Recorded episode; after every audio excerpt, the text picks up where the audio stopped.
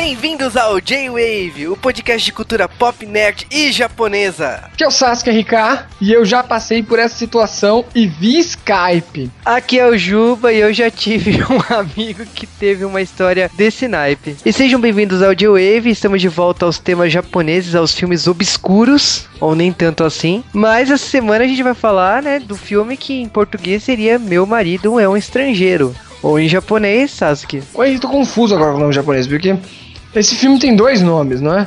É, tem o um nome, acho que em inglês, meio japonês, que é My Darling Agai Kokujin. Que, e tem, tem, tem ao contrário, né? Não tem? É. Atashi no Darling wa Agai Kokujin. Sim. Assim? E Acho tem o que nome inteiro em inglês. tem o nome inteiro em inglês. My Darling is a Foreign. Isso. Ó, sou pica nas línguas, Jesus. Só lembrando, eu dou aula de inglês e japonês, manda no e-mail aí e a gente marca a aula, galera. Mas...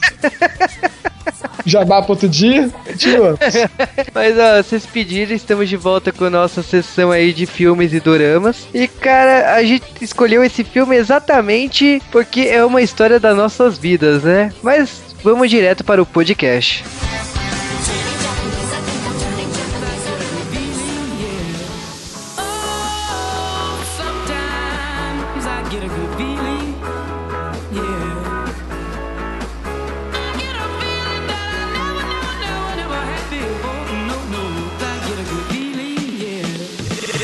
E sejam bem-vindos a mais um Correio do J-Wave de novo. Não estou, parece que foi expulso do J-Wave, semana sim, semana também.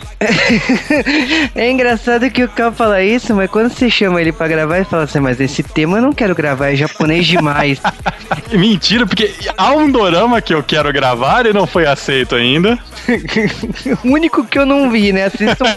Mas brincadeiras à parte, né? Mais um bloco Correios. E Cal, essa semana o que você recomenda? Essa semana eu recomendo que as pessoas vão atrás do RPG chamado Espírito do Século. Esse Espírito do Século, ele é um RPG no estilo literatura pulp, do começo dos anos 20 até talvez o começo dos anos 30. É bem estilo Indiana Jones, Flash Gordon, Fantasma. E é um RPG que saiu no Brasil pela Retropunk. É ah, praticamente recente, acho que saiu esse ano. E é um dos RPGs mais frenéticos e divertidos que vocês podem jogar em mesa com seus amigos. Quando eu falo RPG, gente, eu tô falando RPG de verdade, não tô falando de pseudo RPG de videogame. Procurem, não é um livro caro, as regras são muito diferentes do que vocês estão acostumados, é focado em história, história extremamente rápida, o jogo flui extremamente bem e é muito divertido no sistema Fate, que lá nos Estados Unidos tá fazendo sucesso ridículo e no Brasil tá com dificuldades para entrar. Procure então a Espírito do Século. E você, Juba, essa semana, o que você recomenda? Essa semana eu recomendo o seriado Once Upon a Time, que tem no Netflix e passou já na TV a cabo por aqui. Se, se te passar no SBT, provavelmente vai se chamar Era Uma Vez, né? Ou Ou não, cara. Tanto seriado que esse SBT inventa os nomes foda. Levada da breca. eu lembro do bato do Love Hina, né? Pensão do barulho, né? Mas, Ah, até hoje eu falo Love Hina pensando barulho. Mas, vamos falar da série aqui, né? Eu só assisti essa série, aliás, relutei um pouco porque eu gosto muito de Fábulas da DC. E eu, eu vi que a proposta era similar, mas eu falei assim: ah, não sei se devo, não devo, tá, tô assistindo. E eu gostei da proposta, né, da protagonista, né, que é a filha da Branca de Neve, né, que tá no mundo atual e tal. E existe uma cidade onde todo mundo que fugiu desses contos de fadas foi. Eu não sei se o termo correto seria dizer reencarnado, né, renascido em pessoas normais e que aos poucos você vai descobrindo, e eles também, que são todos personagens de contos de fada. Eu gostei do, do que da proposta até agora, mas é inevitável falar que não foi inspirado em fábulas, porque tem coisas ali que, ok, são bacanas, são geniais, mas eu já tinha eu já tinha visto antes em fábulas. Independente disso, é uma série com bons efeitos especiais, eu, eu gostei dessa costura do passado e o presente, então é, eu recomendo. E Street Fighter, muitas pessoas, muitas pessoas mesmo comentaram, vieram falar, divulgaram. Acho que foi um dos podcasts que, apesar de ter sido lançado atrasado, teve um sucesso absurdo. A galera realmente gosta de nostalgia ou gosta de videogame velho. Eu não entendo qual dos dois. É, e tem gente que fala assim: ah, eu senti mais nostalgia nisso do que no nostalgia dos anos 80 e 90. Meu, cada um cresceu com coisas diferentes. Eu também cresci um bom momento dos anos 90 em indo na casa de, dos amigos pra jogar Street Fighter 2, até que finalmente eu consegui achar numa loja, que era difícil achar esses cartuchos na época. E eu era uma criança chata, eu levava minha mãe toda semana que pisava no shopping pra conseguir a porra do Street Fighter 2, eu lembro disso. E lógico, né, depois que eu consegui, né, encontros é, em casa o tempo todo, né, porque todo mundo também queria jogar Street Fighter 2 na minha casa. Você ficou o cara mais legal da cidade quando nos Champion Edition tinha aquela opção de fazer campeonato, né? Exatamente. Mas vamos lá, né? Vamos direto para os abraços da semana. O primeiro abraço é para o Matheus IX. Quando eu vejo IX numeral romano, eu falo 9. Então, não. Não importa o que ele diga. Não, não, tudo bem, né? Ele pediu para ler assim, estou lendo assim. Abraço também para o Diego Miyabi Samar. Para o Wilson Gustavo, para o Nivaldo Santana, Para o Fabrício Eduardo. para o Rafael Padilha, Para o Daniel Fernandes. para o Bernard Santos de Souza, que acertou o Shingokusatsu. Aliás, mais gente acertou. Sim, abraço também para o Bruno Fernandes dos Santos, também conhecido como Buga ou Bet, né? Que também acertou o golpe do Akuma. E agora abraço também para Maquezan. Para o Renver, que ele falou que gosta da versão do Street Fighter que eu não gosto. A de Game Boy. É, mas aí é gosto. Abraço também para o Azevedo. Para o Matheus, que gostou do papo da Poison. Perigoso isso. Abraço também para o Lionel Freitas. Para o Torra Chique, que falou em código e falou que perdemos a oportunidade de piada pronta de chamar o Daigo para gravar a calma. É, mas o cara, o Daigo ele é conhecido pelos campeonatos depois, não é do 2, não, cara. Abraço para o seu Madruga Vida Louca. Que qualquer coisa foi isso. Abraço também para o Manuel Júnior que começou a campanha iShield, né? Aqui no G-Wave, né? Será que consegue? então, acho que não, porque só ele falou disso até hoje. Exatamente. Também para o Almighty, que falou que o Street Fighter 4 Arcade Edition é o Street favorito dele. Abraço para o Kleber Silva, que falou que era viciado quando era pequeno. Não é só você, cara. Também para o Fábio 16 e 20, que falou que não é o Salmo, o nick dele. Eu não entendi, eu sou um babaca. Na verdade, eu me sinto papai papudo do Bozo, né? Na hora que vejo horas assim, no 5,90, né? E abraço para o Bruno Santos, que me zoou, né? Por causa dos spoilers, né? Que eu falei do 07. Cara, desculpa, eu nem me toquei que eu tava falando spoiler sem parar. Também para o Sérgio Sampa, que foi uma das pessoas que acertou o Shingokusatsu. Gente, provavelmente mais gente acertou e eu não percebi. Abraço para o Rafael de Andrade, Para o comentarista que o Juba mais gosta, o Dr. Gore. que defendeu o RPG, né?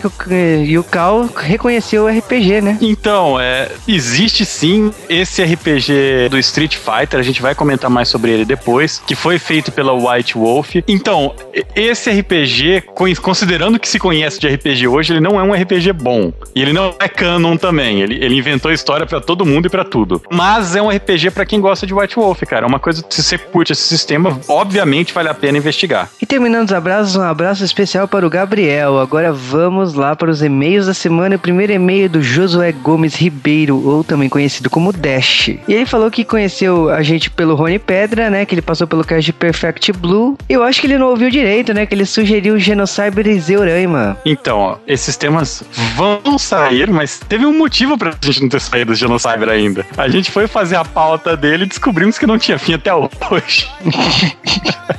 Exatamente. Próximo e-mail da semana é o e-mail do Fábio Saldanha. E o Fábio, ele é professor, né? Ele aplicou a prova essa semana do Saresp, né? Pra medir o ensinamento aqui do estado de São Paulo. E ele fez propaganda do Joe na lousa enquanto estava sendo aplicada a prova e mandou uma foto pra provar. Nota 10, viu? Você passou na minha prova, pelo menos. Cara, valeu. Ele também mostrou uma foto dele ouvindo o podcast na televisão e ele também adorou o tema. Não, calma. Ele estava ouvindo Rock Horror na televisão. Que vergonha. Ele também falou que foi numa balada e que tava passando esse filme na tela. Cara, se, se tiver passando esse filme na, na tela de uma balada, não é boa a festa, na boa. Agora é e-mail do Marcos Garcia e ele gostou do tema, né? Falou que Street Fighter 2 é um dos jogos épicos, divisor de águas. É, Ele, Divisor de águas pra mim é represa, velho. ele falou que a gente não falou do filme do Van Damme, ainda não chegamos nisso. Calma. A, a, merdas onde vir. onde fluir. E ele já fez alguns spoilers né, dos absurdos do filme, mas a gente não vai comentar, porque a gente vai zoar muito isso quando falar do filme. Ah, se vamos. O João Eugênio mandou um e-mail falando que ele não era muito fã do jogo, né? Na época ele curtia mais os jogos de RPG, só que ele gostava de ver as pessoas jogando, né? no caso o irmão dele, e gostou da história das curiosidades. É, o formato J-Wave é esse, a gente vomita curiosidade e tal. Ele sugeriu um tema de primórdios do videogame, como o telejogo, Atari Odyssey, o Mavi e o Marvin. Eles enchem nosso saco diariamente pra fazer esse tema. E a gente vai fazer um dia. Agora, Jô, você não entendeu as piadas de Churata porque você deve ser ouvinte novo, né? Porque Churata a gente escrota pelo menos uns 100 podcasts aqui. O 112, porque o primeiro que a gente usou foi no 8. Agora é e-mail do Thiago dos Santos, né? E ele falou do RPG, do Cal. É, o Thiago Santos ele sugeriu o RPG do Mouse Guard, Pequenos Guardiões. Eu até recomendei os Pequenos Guardiões uma vez aqui nos Correios do J-Wave. É um gibi sobre ratos que é muito bom, é muito adulto e pesado, né? Não, não nesse sentido, seu safado. É um gibi excelente. Saiu um RPG dele, do Luke Crane. Luke Crane, que é o criador do Burning Wheel, do Burning Empires, é um dos autores de RPG independente mais fodamente fodas dos Estados Unidos. Ele é um cara mu- muito bom. E esse Mouse Guard RPG é baseado no gibi do David Patterson. E ele sugeriu pra mim só tem uma coisa: eu tenho o box deluxe desse RPG. A caixa de luxo que saíram pouquíssimas edições mundo afora. Então, valeu a sugestão, mas chega atrasado. Ele falou do Zangief vs Haga, falou do Double Dragon, que é um jogo ruim. Eu não acho. Ele ainda falou que a versão americana do G-Wave, o Juba será o Cal, o Cal será o Stunts, o Stunts será o Marvin e o Marvin será o Juba. Muito obrigado. Ele também lembrou do jogo da Konami Era Kung Fu, que é um jogo de luta com pouquíssimos oponentes. Não, é, não tinha exatamente golpe especial nesse jogo. As coisas não funcionavam bem. E realmente esse jogo tem algumas coisas que lembram os Street Fighters que vêm após esse, principalmente um lutador de sumo que vai voando em você com a cabeça. Mas isso daí é mais folclórico japonês, viu? Mas de qualquer maneira, eu vou parafrasear um Marvin. O jogo que a gente lembra como o primeiro nunca foi o primeiro, mas o primeiro de verdade foi uma merda. É, isso não é um caso único aqui. No Street Fighter tá longe de ser o único caso dos videogames que aconteceu isso. lembrou de Fatal Fury. Gente, o Fatal Fury, o Art of Fighting, né? A série KOF, a gente vai falar ainda dela. É, que a, ge- a gente só ressuscitou a rivalidade SNK É, a gente- e Capcom, que era uma coisa normal que existia na época. E, o, e lógico que o Cal deixou bem claro que ele preferia o lado Capcom da força, mas é- era uma rivalidade normal, como também no- era muito normal a riva- rivalidade de Street Fighter e Mortal Kombat, e depois o- a rivalidade hoje recente de jogos ocidentais, né, com jogos ja- japoneses, né. Ele ainda defendeu aquela minha opinião de que Samurai Showdown é pior do que Last Blade. As pessoas, algumas ficaram revoltadinhas, eu sabia disso. Aliás, teve gente que foi bem mal educada, né? Falou: olha, você é um bobo porque sua opinião é diferente da minha, né? Os senhores do universo reclamando disso. Você foi chamado de babaca, foi um pouquinho mais agressivo. É, mas tipo, cara, a pessoa é incapaz de entender a opinião. Deve estar ouvindo agora, mas nem ligo. A pessoa é incapaz de entender a opinião. Então eu explico agora porque o jogo é ruim. Os comandos dele são travados, ele tem frame rate baixa, ele finge que tem história, porque. Desculpa, galera, história em jogo de luta é patético. Não importa em qual jogo seja, ela está toda no manual, tá? É, invariavelmente é ruim. A não ser que você jogue Shenmue, claro, mas aí não é um jogo de luta, é um beat'em up. Ele tem vários problemas de, de comando e tal, tanto que ele só mantém esses comandos dessa maneira por causa dos fãs, porque toda vez que eles tentam fazer uma mudança nessa franquia que eles tentaram, eles tentaram mudar esses problemas e os fãs reclamavam. O Last Blade foi o jogo que eles fizeram como eles queriam que fosse feito o Samurai Shodown, eles falam isso. Tudo bem, é, clonaram o visual de Kenshin e tal, mas toda a jogabilidade que eles queriam colocar e os fãs não deixavam, eles colocaram Last Blade. Last Blade é um jogo com jogabilidade excelente, tá? E flui muito melhor do que o Samurai Shodown. O Samurai Shodown não é um bom jogo nesse ponto. Você pode ter nostalgia, pode gostar da série, pode achar que a história é boa, mas ele não é um jogo com jogabilidade boa. Você Mas- só se acostumou com ela. Eu, eu falo assim, o Cal tem opinião com o Samurai Shodown. Eu gosto da franquia, mas assim, eu, por exemplo, tenho um problema grave com Mortal Kombat. Eu não gosto, acho a jogabilidade horrível, travada. E, e olha que, tipo assim, temos o caso aí do Samurai Shodown, temos o caso de outros jogos aí, que eu já joguei, mas nada pra mim supera o travado que eu tenho de Mortal Kombat. Ah, mas isso é falta de jogar World Heroes. Um dos melhores jogos que eu já joguei de SNK é o Aquaco 7 e eu fico muito triste que nunca saiu uma continuação desse jogo. Pra mim é o melhor jogo de luta que a a SNK já fez na vida dela. A SNK, no seu finzinho de vida, ela fez uns jogos muito bons de luta. E aí sumiu. É, e quebrou as pernas. O Adriano, que nos mandou um e-mail falando da JediCon, avisou que o evento vai ser atrasado por uma semana porque roubaram o lugar deles do nada. Sim, então só retificando, o JediCon será no dia 9 de dezembro, das 10 às 18, né? E será a oitava convenção de fãs de Star Wars lá no Rio Grande do Sul. Então compareçam lá. E o Ícaro Melo nos mandou alguns desenhos, alguns me dão medo. Essa pessoa tem um ódio que eu não entendi de onde surgiu por mim, né? Do nada, cara, não sei de onde veio. Eu, eu tento entender se foi se teve um começo, mas só surgiu. Ah, surgiu. É, então, eu- eu- o desenho tá bem Eu não inspirador. entendi também que ele me desenha como um mecha, velho. Mas foram esses e-mails dessa semana. Obrigado, galera. Você sabe que para mandar e-mail é só mandar para Para comentar, entre lá no post, faço flood semanal, né? E no Twitter é arroba geowavecast. 3 mil curtidas no Facebook, podcast Sailor Moon, né? O pessoal que tá cobrando o Cavaleiro Zodíaco vai sair. E lembre também que assinem, comentem lá no iTunes Brasil. Faça, na hora de escrever reviews recomendando, também recomende temas. E quando conseguimos entrar lá no cabeçalho lá do iTunes Brasil, um tema será escolhido. E essa semana eu também apareci lá no podcast Na Calçada, já que eu não estou aqui, pode aparecer lá pra me ouvir. É, porque o Cal ficou na calçada. Tuduts. Nossa, que piada boa!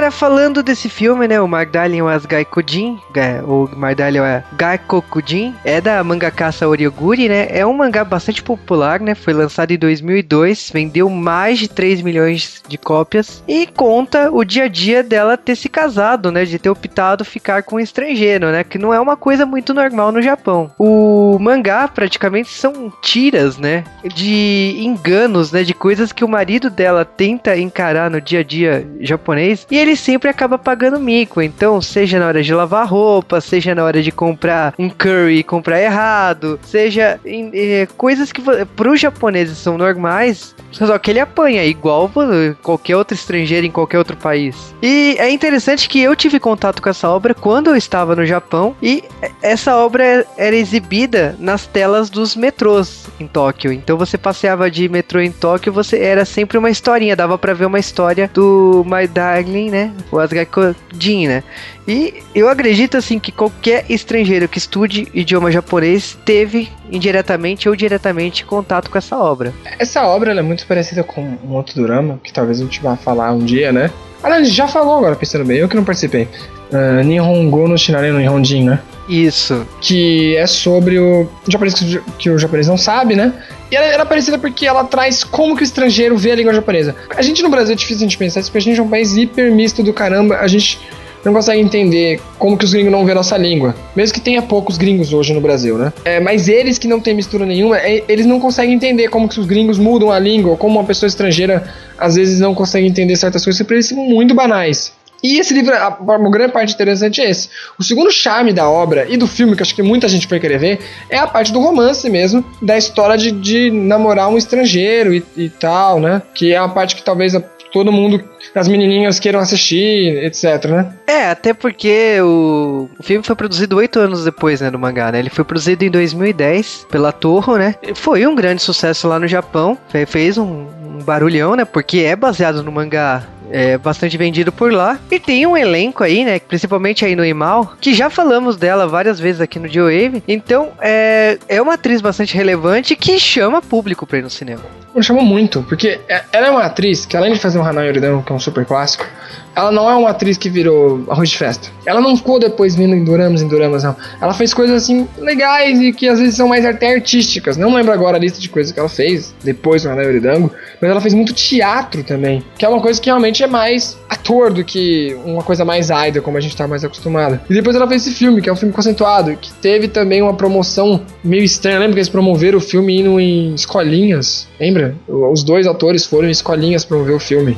Aí tinham cenas deles brincando com as crianças. É, esse filme ele foi bem promovido, ele já tinha. O livro já era um livro bem conhecido, tanto por causa da história do metrô, como por causa, como a gente falou. É, os japoneses acham interessantes por verem uma coisa que eles não estão acostumados a ver, que é o estrangeiro inserido na cultura deles, e essa história de casamento misto, né? É, Também e eles o, não tiveram. e o, o marido dela no filme, né, o americano Jonathan Cher, ele participou de uma série de programas de auditório na época do lançamento desse filme. Então era bastante comum você ligar a televisão e ver ele lá, né, dando entrevista, né? Até porque é natural, né, de divulgação do filme, mas essa coisa de ter um estrangeiro no, num, é diferente, porque o japonês ele é- é- ele é japonês como um todo, ele não, ele não abre, é, ele não dá essa abertura para estrangeiros, então acaba, toda vez que aparece um estrangeiro, acaba se tornando um fato inusitado. Mas assim, vamos falar do filme, né, propriamente dito, né, e a gente conhece a personagem Saori, né, e a Saori, ela tá tentando aí se, é, se encaixar na vida, né, se encaixar na sociedade japonesa, se tornando uma mangaka, acho interessante bastante isso, ela sempre fazendo testes, ela sempre tentando, né, emplacar uma história, e ela recebe críticas, né, de editores, é normal isso de entrevistas pra você conseguir emplacar um mangá. Mas no começo, ah,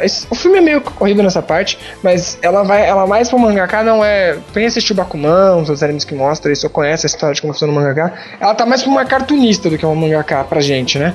Ela faz pequenas tirinhas, etc. E é daí que veio o livro, né? Porque o livro tem muitas tirinhas e por isso que teve depois a versão pro, pro, pro metrô, porque é exatamente o que ela faz. Tirinhas pequenas de história curtas. E sim, é baseado em fatos reais. É, ela tentou várias coisas antes de ter esse relacionamento. Então, quando ela se tornou mangaka, ela tentou emplacar várias histórias, ela tentou desenhar roteiros, aí ela tentou emplacar como mangaka. E indiretamente, quando ela conheceu o Tony, né? E eles tiveram um relacionamento, e vale lembrar aqui que ela não sabe falar inglês. E o Tony se esforçou muito para aprender japonês e está no Japão e eles têm, acabam tendo um relacionamento. Aliás, infelizmente, eu não sei o pro- se o Sasuke teve esse problema, mas em 16 minutos eu contei, em 16 minutos de filme, ela conhece ele, ele leva ela para uma festa que os, os gringos zoam ela, e em seguida já tem uma cena de amor e ela já se muda para casa dele. Então é uma coisa muito rápida, hein? É uma coisa rápida. Isso que é estranho. Porque eu pensei que ia ser um filme romântico. Aí depois eu comecei a assistir pensei que ia ser um filme comédia. E no final eu não sei do que classificar esse filme. É difícil porque tá, tá- é, tem bastante drama, tem toques de comédia e tem muita tiração de sarro de americ de gringo em geral zoando os- o Japão, né? É, o João japoneses em geral, né? É, até. E o filme é legal, começando nesse começo dos 16, que você já vê como o estrangeiro é visto no Japão. Ele, tipo, ele já chega pra perguntar em, jap- em japonês, que eu me lembro, né? Uma pessoa onde fica em tal lugar, o gringo, tipo, ele já vê aquela. É gringo. Porque isso é muito engraçado, vocês já pararam pra pensar. Mas, por a gente ser espião no Japão é impossível. Só quem pode ser espião no Japão se tivesse uma guerra, alguma coisa assim, seria alguém descendente de japonês. Até chinês e coreano, eles percebem às vezes que não é. Muitas vezes que você não é japonês. Agora a gente não. Então a gente não, tipo, se você andar alguém na rua, você vê um japonês do Japão mesmo, você não vai saber se é japonês do Japão ou se é japonês daqui. Então a pessoa chega pra te perguntar uma coisa e tá falando num português entendível, você vai entender. Talvez depois você descobre ele já não. Tipo, já viu um gringo, ah meu Deus, é gringo. Fudeu, ele não sabe, ele não vai falar japonês, porque ninguém fala japonês. É a mesma coisa que a gente pensa isso com português. Você já teve esse pensamento, né, Juba? Ninguém fala português sem ser o Brasil, né? Portugal não conta, pelo amor de Deus. São Paulo tem mais gente que Portugal inteira. E aí você chega e, tipo, vê um gringo, você já fala, pô, vou ter que falar inglês. Se você não fala, você vai ficar, tipo, ah, porra, tem que ajudar o gringo, velho. E a gente gosta de ajudar, o brasileiro gosta de ajudar, né? Então a gente fica nisso. O japonês fica nessa história, pô, vou ter que ajudar o gringo. Ah, ele vai falar inglês, não sei falar inglês. Aí o cara já vem falando, não, não sei falar. Ele, não, mas você fala japonês. Aí o cara, ah, se fala japonês, tá aqui bem. Aí ele vai lá e, e ajuda. Então é legal, o filme ele mostra esse tipo de coisa, né? De como. Olha, eu vou te falar que eu me senti na. Eu me senti na situação dele, porque aconteceu isso várias vezes comigo de me perder e ter que falar. Quando eu tava no Japão, né? De ter que pedir uma explicação, a pessoa falava e olhava com cara de paisagem. Porque não entendi porque bolhufas o que, que o cara falou em japonês. Mas eu acho assim, ele não, o Tony se sai muito bem. O cara se o cara fala japonês, chama atenção lá. O cara, os- todo mundo elogia pelo japonês dele. Então, convenhamos, né? O Tony se sai muito bem aí no, no japonês. É, e isso já é mostrado desde o começo do filme, né? Que ele fala bem. A gente vai, vai pra festa e na festa a gente tem uma inversão do papel. A gente tem os gringos que vão pro Japão. Como eu já morei fora, eu sei quem vai hoje pro Japão é muito americano, canadense, alguns europeus também. E esse tipo de pessoal, eles não vão pra lá porque eles gostam do Japão, eles vão pra lá por motivos de negócio, tá ligado? Ou então fazer. As que vão fazer intercâmbio geralmente gostam do país. Mas em geral, não. Ah, mas ó, eu vou te falar uma coisa. Então Essa- eles zoam muito, né? Você viu? Eles zoam muito os japoneses. É, mas quando essa, chega ali. essa festa que ela vai no começo, que ele leva ela pra essa festa, isso realmente acontece. Várias vezes aconteceu lá que, quando eu fiquei numa faculdade em Tóquio, essas festas de estrangeiros, que não entra japonês. Então esse mundinho de ocidentais. Realmente acontece mesmo. E eles zoam realmente a sociedade japonesa. Acontece. Mas o, o que eu acho muito engraçado é que um dos amigos do Tony, ele fala assim: Meu, tipo, é só dar tchauzinho, que os japoneses já dão telefone. Tipo, Isso é muito legal de você ter falado. Até, até gente, quem tá ouvindo o podcast também, a gente tá comentando o filme assim aos poucos e comentando os- as curiosidades, porque, gente, vocês vão ver, o filme é muito curto. A gente só comentar o filme, gente já tinha, já tinha acabado esse podcast e tava lendo e-mail do próximo já. É, ali naquela hora, você também vê essa parte que é legal, porque a japonesa tem muita japonesa que paga pau pra estrangeiro. Entendeu? As que eu conheci, nem tantos, porque elas já estão no estrangeiro. Então, tipo, elas já quebraram esse papo de, ah, um gringo, tá ligado? Tipo, mais um, tem um monte aqui do meu lado, entendeu?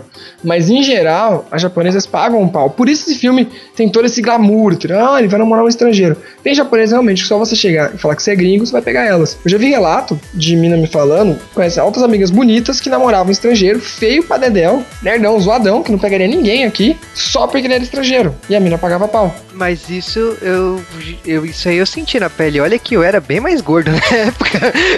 Você pisa lá e tipo, é aquela coisa, cara. Você tá numa terra que só, desculpa o preconceito, mas você tá numa terra que todo mundo tem olho puxado, você é, é- você é o É, então diferente. cega rei, né? É. É. Cega tem olho rei. Mas é verdade, é a mesma coisa que a gente Suíça. A Suíça é fissurada por negão, por exemplo. Porque só tem branquelo lá. Se é um nego morenão gostoso que nem eu aqui, GG, mano. Ô, Você vai comprar passagem pra lá, é isso mesmo? Vou, mano, vou fazer, vou fazer o tour aí, mano. Espere. Orgi- é, marcando orgias, né, na Suíça, né? Vamos voltar aqui ao filme. Depois dessa festa aí que ela é trollada, né? O cara fala assim: ah, mas mangá é, é coisa pra criança, não sei o que, mangá tem É. pornografia e não blá blá blá. Depois ela toma um porre, né? Porque tem uma mina lá que sabe japonês, mas ela não tá muito afim de ficar do lado dela, não. O Tony dá espinafre pra ela, né? Feito na manteiga, pra ela ficar sóbria, né? E depois ele manda um fax. Ele é muito japonês, ele é muito certinho, né? De. É, isso- isso é legal de você ver. Tipo, ele é gringo, mas dos gringos, ele é o menos gringo. E, e ele é o menos que se assusta com a cultura japonesa. Eu também já passei por essa situação também, porque, como assim, como gravo podcast, etc., a gente estuda, eu, o Júlio, todos a gente sobre a cultura japonesa, até pra falar e pro gosto. Então você encontra alguns japoneses que não sabem tanto sobre a própria cultura deles. E ele é um exemplo, é, é uma química legal. Porque tem umas. No meio do filme vai acontecer bastante sobre gramática, que ele vai conversar sobre gramática, sobre. Ah, que palavra no japonês você acha bonito? É, ou então tal palavra era assim, mas hoje em dia não é assim. Porque às vezes você tá no seu país, você não conhece tanto sobre o seu país. Eu não sou muito brasileiro, tem um monte de coisa de cultura brasileira que eu, assim, não gosto tanto. Então é bem capaz, se você gostar do meu país, se você for gringo e tá ouvindo nós, quer vir aqui pro Brasil, entendeu? É capaz que você conheça mais sobre o meu país do que eu conheço, entendeu? E, e isso, e lá acontece bastante. Você vê que ele é bem mais japonês do que até ela, no final das contas. Ela é japonesa, ela é japonesa porque ela nasceu lá. E é japonesa de coração, quase. Então você vê isso. E você também vê esses gringos, tem muito gringo cuzão naquela festa. Meu Deus, como tem gringo cuzão naquela festa. Ali na festa a gente vê o lado, o lado mal, assim, do gringo no Japão. E é o que alguns, a maioria dos japoneses pegam isso como ruim. Alguns relevam, alguns deixam quieto. Mas o gringo chega lá e ele não entende, porque muita gente foi pra lá. E não porque queria ir pro Japão, porque, sei lá, teve que ir por causa de empresa. O Japão é muito influente em vários outros países. E os outros países querem ser influentes lá. Então o pessoal vai pra lá e tem muita gente que começa a zoar sobre mangá. Ah, mangá não sei o que. Que mangá é a grande cultura japonesa fora do Japão, né? Aí nego não entende. Então acho que mangá, mangá é a mesma coisa, hentai é a mesma coisa. Acho que todo mangá é super violento. Eles acham que mangá é aquilo, tem gente que realmente é preconceituosa, idiota, é falta de cultura e vai pra lá e sofre. Como tem muita gente que sofre acho que em qualquer país, que vem desinformado. Acho que chega aqui no Brasil, acho que a gente é, é só futebol, bunda e se festa. Não, gente. Tem uns políticos que roubam pra caramba, não pode esquecer disso. É, Essa parte eu acho que os estrangeiros não tem muita noção, né? Mas, mas, cara, eu acho que, tipo assim, ele, você dá um exemplo lá, né? Tanto que a mina começa a traduzir pra ela, depois chega uma hora e fala assim, ah, cara, nem, né? Tipo, nem, não precisa traduzir, ela não vai entender mesmo, é inglês. Aí o cara chega pra ela e fala assim, ah, mãe, vê se aprende inglês, né? E fala isso em japonês, né? Tipo, meio que humilha ela, né? Mas logo depois disso, né, Saori tá de ressaca, né? E acaba acaba indo parar em casa, não lembra de nada e tal. E depois ela vê o telefone tocando e é uma mensagem de fax. O Tony é, é- como eu disse, o Tony é muito japonês, né? Ele manda uma mensagem toda fofa, né? Perguntando se ela De fax, pera aí. fax, mano. Ele não sabe e-mail, não, gente? Acho que é mais que o fax é mais romântico e sai no papelzinho, né? Ai, que meigo. É bizarro, né? Em 2012 falar de fax, né? Né, Parece minha mãe. Minha mãe um dia desse veio com fax. Eu falei, pera aí, mano, deixa eu pegar o mimeógrafo aqui. a gente confia, aí você já manda via fax. Aí ela lê lá, né? Que ele manda uma mensagem se, ele- se ela gostou do espinafre. Tipo, não é muito romântico, mas tudo bem. japonês gosta de comida, gente. Vamos, vamos, vamos falar de coisa boa? Falar de comida. O japonês é tipo assim, entendeu? Sério, se, se, se alguém assistiu um programa japonês, toda hora tem comida naquela miséria. Aquele povo não engorda, porque, como, como diz o, o pessoal ca- religioso aí, porque eles têm pacto com o demônio, mano. Porque o povo come pra dedéu, todo programa japonês termina em comida.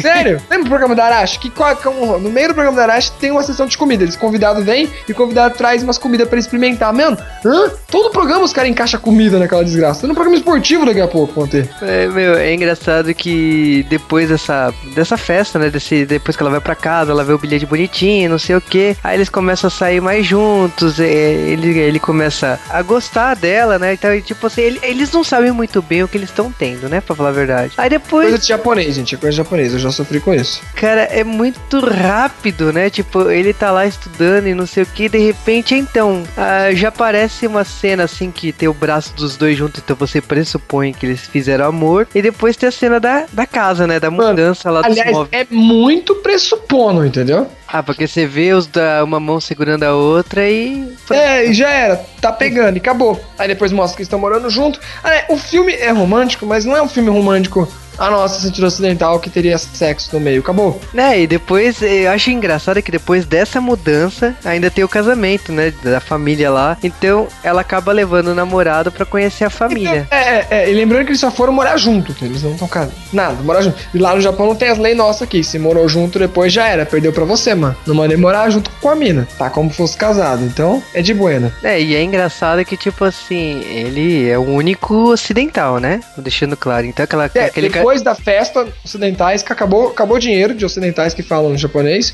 ou que vão falar inglês mesmo no filme, que estão preguiça de colocar legenda. Então, já era. Assim, o filme é legendado em japonês, gente.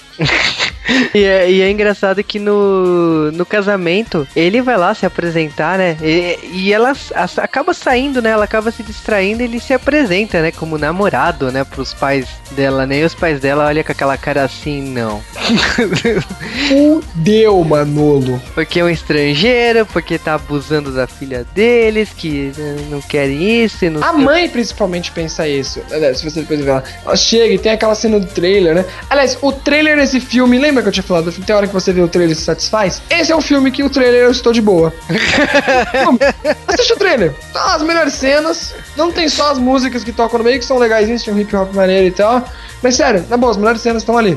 Você não perdeu nenhuma cena da hora que não estava ali. E tem essa cena que ela fala, "Ah, mas ele é estrangeiro, ele está te enganando. Tem esse pensamento de que o japonês, as japonesas, como as japonesas são, talvez a mulher japonesa, ela não sabe dizer não, etc. O estrangeiro já, já malandrão, cultura, nossa cultura é diferente nesse sentido romântico, ou nem romântico, no sentido mais de relacionamentos. Então a, a, as japonesas sabem que às vezes o estrangeiro tá enganando ela, porque ela não pode dizer não, ou tá lá iludindo porque é estrangeiro, entendeu? Ah, você tá querendo só porque ele é carne nova no pedaço, mas não é assim que funciona. Então a mãe já avisa, falando tá sendo enganada e tal. E ela nem tava pensando que tava namorando com ele, pra mim ela só tava morando junto. Ja- Japonesas, japonesas, são, são loucas. Mas a gente não vive sem elas, então continua, Júlio. É, é muito engraçado que depois a mãe, a mãe dela tenta humilhar, né? Faz uns comentários muito maldosos. Aí ele vem defender ela fala assim: Mas por que, que você tá falando isso da sua filha e não sei o Ah, quê? e da outra filha, não se esqueça, né? É o casamento de uma filha. O casamento japonês e o japonês é um costume meio, meio antigo, que o japonês até mandava carta, "Oh, desculpa pelo meu idiota do meu filho, a burra da minha filha, a estúpida da minha mulher. Eles falavam assim bem antigamente. É um jeito como o japonês é muito humilde, ele é tão humilde, tão humilde, que ele não fala bem da família, ele fala mal da própria família, entendeu? Né, Mas e- não queira dizer mal da família. Isso, isso, isso são, são xingamentos levinhos, sabe? Tipo, tiotinha, burro, atrapalhão, desculpa ele ter te atrapalhado. É comum na cultura japonesa isso, gente. Eles falam mal de- das pessoas deles. É que nem a gente aqui chega, chega, por exemplo, chega na casa do Ju e fala, é, viado, beleza, seu corno, entendeu? Quando a gente é mais amigos, principalmente homem, a gente faz essas zoeirinhas. Eles fazem essas zoeiras por motivos de, de, um, lá, de uma sociedade mais humilde. Eles não gostam de aparecer. É, e aí, tipo, eles falam assim, "Ah, mas é uma brincadeira, não sei o que. Aí é quando eles aceitam ele pra entrar na família, né? É, porque vê que ele é uma boa pessoa, entendeu? E que eles até começam a rir, porque ali foi um choque cultural, porque ele não sabia dessa história que os japoneses fazem isso. E aí a mãe acha. Aí a mãe já, de novo chama ela e acha demais ele. O pai ainda fica meio receoso. Assim, aí logo depois você vê ele saindo com os amigos dele estrangeiros, né? E é, tem aqui mais uma zoeira com a sociedade japonesa, né? Que, que é, tem o cara lá falando que cata qualquer uma, aí a mina falando assim, sério que você ainda tá com ela? Tipo, não é japonesa demais? E aí. ele fala que tá ótimo, né? Que é justamente porque ela é japonesa, né? É verdade, né? Você vai no sushi bar, você come sushi, você não vai pedir um sorvete, né? Mas tudo bem. E ali, tá, eles estão um sushi bar até quando eles estão falando isso. Eu Dia da cena. Assim, foi legal o trocadilho, foi legal. Deixa na, deixa na edição, foi legal. E aí eles começam, ele começa a falar que, como eu tinha falado já, tem muita japonesa que paga pau pra estrangeiro. Então se você é estrangeiro, quer pegar mina, cola no Japão no Natal. No Natal, no Natal é a hora, entendeu? É o desespero lá, entendeu? Dia dos namorados, parte 2 lá, e as minas que não ficam com ninguém não vão gostar disso. Então, É, pega as desesperadas. Natal- e um pouco de é. álcool ajuda tudo. Natal no Japão é o dia do motel, eu já deixei isso. já falei isso no J-Wave. Mas, ó, fa- depois disso, eles, eles continuam tendo o relacionamento deles e a vida deles segue, né? Então, tipo, ela continua fazendo teste na editora. Ela vai até passando, ela mostra um protótipo da história, né? Que ela começa a se interessar pelo Tony, né? E começa a falar né, do Tony nas histórias que ela tá fazendo. E aí a editora se interessa e me manda pra cúpula, né? Pra ver se aprova. E enquanto isso, ele pergunta pra ela se, já que a família dela aceitou tão bem, por que que ela não vai pros Estados Unidos com ele, né? Pra América, né? Então toda vez que se fala América, os olhos japoneses abrem, né? E América, que eles são burros na geografia, eles respondem a Estados Unidos. Exatamente. Aí o que acontece é, tipo, ela fica toda empolgada, ela decide estudar inglês, ela. é- Meu, ela estudando inglês, velho do céu. Se não já tivesse visto uma coisa desse nível ao vivo, eu não ia acreditar que é desse jeito.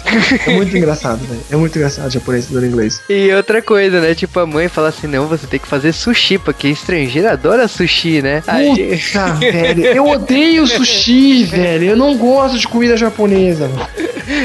Ah, aí beleza. Aí, aí, aí só, só faltou ela oferecer, ah, acho que nato, né? O nato, maldito nato, aquele horrível. Uh, Gusminto. Uh. Ele, mas é, ele tem, de novo, o filme é muito estereotipado. E no meio do filme, não sei se a gente já comentou, mas eu gosto de lembrar disso. É legal porque no meio do filme tem uns cortezinhos. Nesses cortezinhos tem famílias, não, não, casais, né? De casais mistos de Japão. É, tem algum homem? Não, é só, é só de mulher, né? É só mulher com, com homem estrangeiro, né? Sim, aí sempre a mulher falando assim: ah, estamos casados há 8 anos, 15 anos, 10 anos. Aí fala que é da Jamaica, da Esse país muito nada a ver, gente. É, Sério, eles Índia, né? Tem uns países muito E perdidos. aí eles dão exemplos, por exemplo, co- como do inglês. Ah, ele toma chá com açúcar. Meu Deus, chá com açúcar. Fudeu a porra toda. É um alemão que gosta de comer queijo estragado. Como assim? Queijo estragado? Se ele estragado, ele vira gorgonzola, né? mano? Não é, tá estragado. Só mudou o nome dele. Pô. Aí tem o inglês lá que gosta de tomar chá verde com açúcar, né? Que é um crime, né, pra sociedade. Meu Deus, meu Deus. Aí beleza. Aí o relacionamento dos dois que já começa a zicar, né? Porque eles estão distantes, ela, a história dela é aprovada. Aí tem a questão do pai, que o pai não aceita. Aí logo depois que a história do, do mangá chega a ser publicada e tal, o, e o mangá sai, né, nas bancas, né, nas livrarias e tal, o pai dela passa mal, então ela acaba tendo que correr no hospital. Aí eles têm um diálogo assim, até parece que ele aceitou o Tony de verdade, mas, meu, ela volta pra casa, logo sabe que o pai dela piorou e seguido da morte, né? E a- E, e o filme vira drama nessa parte. Sim, e aí eu acho que a, a história aqui caminha pros dois acabarem, né, né? Porque, tipo, tá estremecidos, mas não é por culpa do Tony, é por culpa dela. Em nenhum momento ele, ele demonstrou que ele não tá gostando mais dela. É, o problema é com ela. É, é. E a editora-chefe lá fala, não desista e tal, né? E, e, tipo, chega o dia da viagem pros Estados Unidos, um dia antes. O Tony já vai. Na minha opinião, ele foi cuzão nessa hora. Que até o momento ele tava japonês certinho. Ele chega lá no, um dia antes e fala que vai viajar sozinho. Por quê? Tipo, hã? Não sei. É, ele decide analisar lá que ela tá dando certo no mangá, que não sei o que, então que é melhor ficar ela, ela no Japão, né? ela não precisa se esforçar tanto. Beleza. Aí ele parte, o que acontece? Ela fica sozinha e bate aquela depressão, né? Porque não sabe se acabou, não sabe o que aconteceu, ela tá se sentindo sozinha, e aí ela vai encontrar a mãe, não sei o que. O que acontece é é o seguinte, indiretamente a mãe acaba empurrando, né? Porque a mãe revela que o pai dela tinha aprovado o Tony e tava até estudando inglês, então ela mostra um livro que o pai dela tinha comprado e que tava treinando. Mano, de novo, pra quem tá estudando inglês, velho? O cara já sabe falar a merda do japonês. E Ah. bem pra caramba. tipo, mostra. É, mas ele fala assim, ah, a gente, que a mãe fala assim, ah, a gente não sabe se você vai morar no estrangeiro ou não. Então ele queria saber falar bem inglês não só pro Tony, como pra família do Tony. Então eu, eu achei legal, achei uma coisa. Sim, sim, não, é legal, é legal. É legal eles deram o braço a torcer. Aí- é, é legal. E também é uma coisa que a gente, a gente esqueceu de falar, que também é uma coisa de cultura japonesa. Tem uma hora que a amiga vai em casa e, tipo, ele vai levar a amiga depois de volta de metrô, né, etc. Eu acho muito estranho isso, porque, tipo, por exemplo, a amiga já é casada, não era? Acho que é. Amiga não, é irmã, a irmã dela, já é casada com um doido. Por que, que o marido não vai buscar? Eu lembro quando eu assisti isso com a minha ex, eu comentei com ela. Mano, se fosse no Brasil, tipo, hum, minha mulher vai visitar. A, ah, vai visitar uma amiga ou uma irmã. Eu vou buscar ela depois, mano. Já se viu deixar ela vir de metrô depois, caramba? É muito estranho isso. Vocês também repararam nisso ou só eu tinha reparado Não, nisso? eu reparei, mas eu falei assim, ok, né? Estranho, eu já conheço estranho. Aí ele leva ela até o, até o metrô, de- porque ele é educado. Mas não teve nenhum. Não sei se, se é porque ele é estrangeiro, não sei muito da cultura japonesa. é, mas é lá dentro. São pequenos detalhes que tem assim no filme que se você for assistir, ficar prestando bastante atenção, você vai ver. A cultura deles é bem diferente do que a nossa. É, e aí o que acontece? E também eles são um país bem mais seguro. Também acho que tem, a gente tem por causa das maluquices que a gente vive, né? Sim, sim. É, Cara, depois disso ela corre desesperada, né? Pra casa dela, ela vê o vestido. Misteriosamente a mala dela já tá pronta, se você prestou atenção na cena. É sério? É, aí ela já tá com o vestido em cima, embarca, desesperada. Esse, esse filme é mesmo louco, porque, tipo, ele gasta tempo fazendo coisas que você não quer saber. Tipo, a história do pai foi, tipo, muito chata e demorou pra caramba. A parte do, do, do romance foi, tipo, fast, entendeu? Né, não, tudo bem, né? Aí o que acontece é o seguinte, ela vai, ela chega em Nova York. Eu me senti muito em Hana Dango nessa hora, né? Ela não sabia É a falar, mesma atriz ainda. ela não sabe falar porra nenhuma, De né? novo, não sabe falar inglês de novo. Aí ela apanha lá do taxista, né? Ela, o taxista fala, fala, ela não entende bulhufas, né? Também o, o negão é sacaneia, né, velho? Mó cara de gringa que ela tem, o cara podia ter dado uma facilitada, né? Não, fafifa, foda-se. Só ok, ela entendia, né? Mas tudo bem.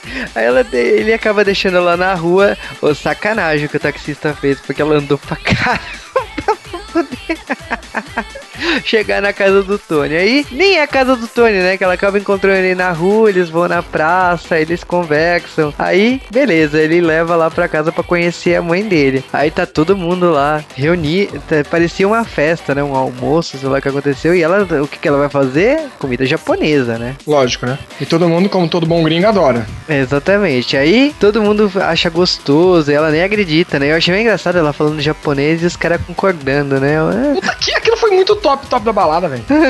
Runtou, runtou. Eu falei, pô, meu, tá, tá zoando, né? Que você tá falando em japonês. Mano, os caras são mais bilíngue que ela, velho. Esse é o melhor americanos bilíngue, velho. Isso eu não acredito, velho. Não. Esse, esse filme parou de ser filme pra virar live action ali, né? Exatamente. Aí o que acontece? Ia rolar aquele discurso, né? É, que ela tinha preparado um discurso em inglês pra agradecer, que tava feliz e não sei o que. Aí, só que ela quebra a cara, por causa que todo mundo fala Gochiso-sama, né? É, mano, você viu? Aí, ali, ali foi muito paga- paga-pau dos americanos essa cena, foi. Porque é muito impossível isso acontecer. Vamos analisar como a gente conhece filha da puta, quer dizer, americanos e japoneses. Ambos não são muitos de se dar braço a torcer para as outras culturas, porque são top top de cada lado. Mas é, o, o japonês paga pau pro americano. Então é mais comum, o- ele até tem muita palavra em inglês hoje dentro do vocabulário japonês. Então é normal você ver um japonês falando alguma merda desse, um congratulation, uma coisinha assim de, de inglês. Agora, um americano, E aprender Gotsushama foi, foi tipo GG, mano. Foi marca a vida, velho. Não, ali foi marca a vida. Não, mas, é, cara, eu ri muito. Porque, tipo assim, todo mundo com os bilhetinhos, né? Porque o Tony tinha separado, né? Pra eles agradecerem, né? Aí ela quebrou a cara, ele já se ajoelha e pede ela em casamento. Em japonês, eu tava esperando que ele fosse falar inglês, mas não, ele falou em japonês. Pra E- facilitar pra ela, ele não é que nem um taxista noobs, né? É, né? Aí, tipo. Ó, e, e essa é uma boa dica, gente. Não peça as coisas em japonês. Eu pedi e não deu certo, entendeu? Já ela falou pra mim que você tá trolando comigo, porque só fala japonês pra trollar. Não, era sério, juro. Era sério, eu tava pedindo sério. Foda, mano. Mas enfim, continua. Ela é pedida em casamento, ela aceita. Eu acho mais engraçado que os gringos não tanto fazendo cara de paisagem. Ele depois faz um ok com a mão e que deu certo. Aí é uma festa. Aí beleza, eles voltam pro Japão e, se, e, e acabam felizes para sempre, né? Porque o mangá é um sucesso, né? Vendeu pacas. E o filme acaba aí por aí, né? Porque, tipo, você sabe que eles finalmente construíram uma família. Então dá margem que, ela, que eles tiveram filhos e tal, né? E é estranho porque ele acaba muito rápido e ele não mostra muito da relação do dia a dia do casal. A gente tava esperando muito mais. Ah, eu achei essa cena final bem legal. O filme em geral, já falou, é um filme meio, bem, não foi isso que eu vi no trailer. Eu esperava um filme mais engraçado. Ou então eu esperava um filme pra contar coisas, tipo assim, ah, eu não soubesse. Eu, quando eu vi, falei, não, deve ser porque eu já manjo dessas putaria. Na época eu não tinha nenhum nunca tive relacionamento com nenhuma japonesa, naquela época, a primeira vez que eu vi o filme, que eu vi duas vezes. E depois eu vi com a minha ex. E, tipo, foi o mesmo feeling, tipo, ah, eu sabia todas essas putarias aí, entendeu? Não tem novidades aí pra mim, não. É, ó, eu vou te falar que esse filme a gente escolheu aqui no G-Wave por causa do seu contexto, da sua proposta, do, do relacionamento de um estrangeiro com um japonês, né? Com uma japonesa no caso. Mas o mesmo sendo um grande sucesso, o mangá original, eu acho que o filme ele, ele não chega nem perto, ele nem. Ele nem chega a se inspirar tanto na obra própria da Saori. Ele se inspira na vida da Saori. Então, eu acho que, tipo assim, ele falha. Infelizmente, ele falha no quesito de ser fiel à obra original, que seria os mangás, né? O dia a dia do, do Tony. Sim, sim, ele tipo. E ele falou, aquele devaneio no meio do, do pai morrer, eles quiseram colocar um drama. Sei lá, esse diretor foi muito tipo. ah, ele não soube o que fazer. Eu esperava, até quando eu assisti que ela conhecia a obra, ela tinha lido, ela falou pra mim que esperava, que como mundo conhece a obra no Japão, esperava uma coisa engraçada, comédia com um pouco de tom de, de romance. E no final não foi muito. Tem algumas coisas engraçadas até, as caras boca que ele faz algumas vezes, até mostra os desenhinhos dela no meio do filme. E tem aquelas tirinhas engraçadas, como a gente falou, dos casais, pra dar um tom de formativo. Mas em geral o filme não tem nada de romance, muita pouca comédia e muito drama, entendeu? Drama e drama por nada. Tipo, por nada, não tem motivo dela querer acabar com a relação com ele. Ele tava muito de boa com ela, sempre foi muito de boa com ela. Então, sei lá, sei lá. É um filme que você deve assistir, pensando bem. Sei lá, você recomendaria pros outros assistir, Juba, esse filme? Eu recomendaria num momento assim, que eu acho que é uma obra que apresenta essa ideia do estrangeiro, que não é uma coisa muito comum no Japão, né? Então, tipo, é raro você achar obras desse tipo. Mas eu, eu lamento que, tipo assim, essa obra não chegou perto do que da proposta original, que é, seria mostrar fatos engraçados, da dificuldade de um estrangeiro, né? No caso, o marido dela, lá no Japão. É, né? porque ele é muito pouco focado. As dificuldades que ele teve mostra no comecinho. Ele falou com o japonês e o japonês não, tipo, não quis. Mostrou os pais, a primeira vez os pais não aceitaram. Eu também pensei que ia mostrar mais isso também, bem lembrado. E, e, tipo assim, mostrou pouco, entendeu? Eu, eu, eu tipo assim, eu tive um professor. Nossa, como eu tô falando, tipo assim. tive um professor no, no Canadá que ele é casado com uma japonesa. E ele me contou que quando ele foi conhecer os pais dela, foi uma coisa, tipo, tensa, entendeu? Os pais não aceitaram ele de primeira. Ainda mais porque ela é do interior do Japão, da famosa cidade de Fukushima, agora devido aos, aos reatores, né? E lá é bem interiorzão. Tirando aqueles reatores, não tem nada naquela cidade, gente. Tipo, fazendona. A minha ex também é de lá e já me contou que a cidade lá é. Tipo, ela fala pra mim que quando vem um gringo em Fukushima, tipo, vira. Sabe, a notícia da cidade. Tem, Nossa, tem um gringo ali. Olha, vamos lá ver, vamos lá ver. O pessoal acha que o gringo é tipo um monumento pra você ir lá assistir, entendeu? Ver um gringo. Nossa, gente, ele é gringo. Ele é loiro, sei lá, ele. Ele é alto, aquela coisa de japonês maluco, entendeu? Porque o pessoal é bem interior mesmo. E ele falou que ele sofreu no começo com isso, mas depois perceberam que assim como o Tony era, ele é uma pessoa, gente boa, não tava ali pra enganar ela, nem nada. E falou que hoje em dia é super de boa o relacionamento com a família dela. Mas que realmente o japonês tem essa trava, ainda mais porque se o japonês já não aceita o gringo na sociedade deles normal, imagina quando você, pai, paizão japonês, descobre que a sua filhinha tá ficando com um gringo doido, né? Ferrou, né? Na minha casa não, né, malandro? Exatamente, mas ó, eu vou te falar que numa coisa eles foram bastante fiéis, né? O Tony, né? O ator que foi escolhido, ele é muito parecido com o Tony de verdade. Sério, ele é feião assim daquele jeito? E a Saori, tipo assim, a, a, a outra é parecida, é parecida. A outra é mais bonita, com certeza. É, então, Mas é- ela é um pouco mais, ela é um pouco mais alta e tal, mas a Inuimal, ela conseguiu fazer a cara dela assim. Mas eu acho que a história faltou. Mas o, a proposta aqui, né, de fazer um podcast sobre filme japonês é apresentar boas obras, obras não tão boas e obras ruins. né? A gente faz zoa quando foi uma obra ruim. Não, não é esse caso aqui, é uma Ela não é obra- ruim, ela não é ruim, ela é legal, só achei a direção estranha. Tinha conteúdo, tinha o que mostrar, mostrou um pouco, mas o foco não era o que eu queria. E até hoje, se alguém perguntar, esse filme é o quê? Ele é drama? Ele é romance? Sei lá, eu vou dar várias coisas que eu vou falar que ele é, mas na verdade ele não é nada, não tem um gênero próprio, entendeu? E brincando não, ele é um live action, né? Como eu acabei de brincar, que a gente- que ele é baseado em mangá, né? Um livro. É, eu espero assim que são, no caso são dois volumes, né, que saiu ba... e eu espero que tenha a mais animações, né, quer dizer, tipo, se fizessem outra adaptação, eu gostaria muito mais que tivessem interseções assim, meio é, Lizzie Maguire, sabe, com as tiras. Sim, teve poucas, teve poucas disso. E isso é o grande tchan da, da obra dela, né? E, e não teve. Eu, eu, eu passei, enfim.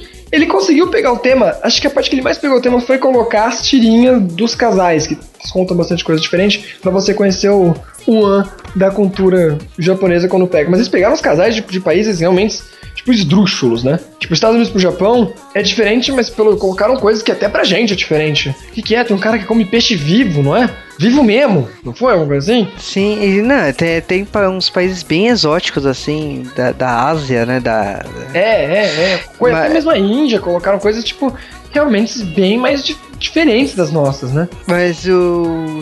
Assim, a proposta do filme era quebrar o preconceito, de aproximar. Eu acho que nesse ponto aí de trazer esses casais, esses depoimentos, que é bem coisa de novela da Globo, né? De ter. Muito novela da Globo, meu Jesus. Eu acho que eles conseguiram. Agora, eu recomendo pra quem quer ver esse tipo de proposta. Mas lógico que a gente vai falar de outros filmes aí, até da própria Inuimal, né? Que é- é uma atriz bastante cativante, relevante, que faz doramas aí fodas e tal. Então a gente, a gente pretende falar de mais coisas dela. É que pra nós, ela sempre vai ser a garota do Hanadan, né? A garota do Hanayoridango. É que é, que é a principal, obra- principal obra que ela já fez. Mas, assim, pra terminar sobre o filme, pensando bem, eu recomendo vocês assistirem se vocês estiverem a fim de ver um pouco mais de cultura, eu diria, de mais de curiosidades, assim, no filme. E não pelo filme em si. Não é um filme que, tipo, você, sei lá, não sabe de nada, vamos assistir esse filme? Não, não é legal. Se você tiver alguma ligação com o filme, como a gente já falou, você, sei lá, já, já namorou uma japonesa, ou então você quer ver como funciona o relacionamento, ou quer ver esses choques, você gosta de ver esses choques culturais, é que nem aquele filme é, Perdidos na, na, na Tradução, né? Qual que é o nome em português? É esse mesmo? Eles traduziram? Encontros e desencontros. Nossa, Jesus Cristo, meu rim agora aqui tá doendo. Esse daí mesmo, Encontros e Desencontros, o Lost in Translation, se não me engano esse é o nome em inglês. Ele, ele mostra mais isso até. Ele passa no Japão, sei não tem nada a ver de cultura japonesa, mas ele mostra até um pouco mais esses, esses, esses perdidos, esse choque cu- cultural e até o choque de idade no filme, mais forte do que a gente vê aqui, do que a gente queria ver aqui. Então, sei lá, se você tiver a fim de ver o filme pelos motivos que a gente disse, vale a pena. Mas não é um filme sessão da tarde que você põe pra assistir e fica assistindo lá e tem uma diversão garantida com aquilo. É, eu acho que assim, você até citou aí o Encontros e Desencontros, né? O Lost in Translation, né? No original. Eu, é bem pra quem curte o- esse tipo de filme. Porque pra quem quer ver uma cultura diferente, vista de uma, de- por uma visão diferente. Então, se você quer uma proposta assim, vai fundo.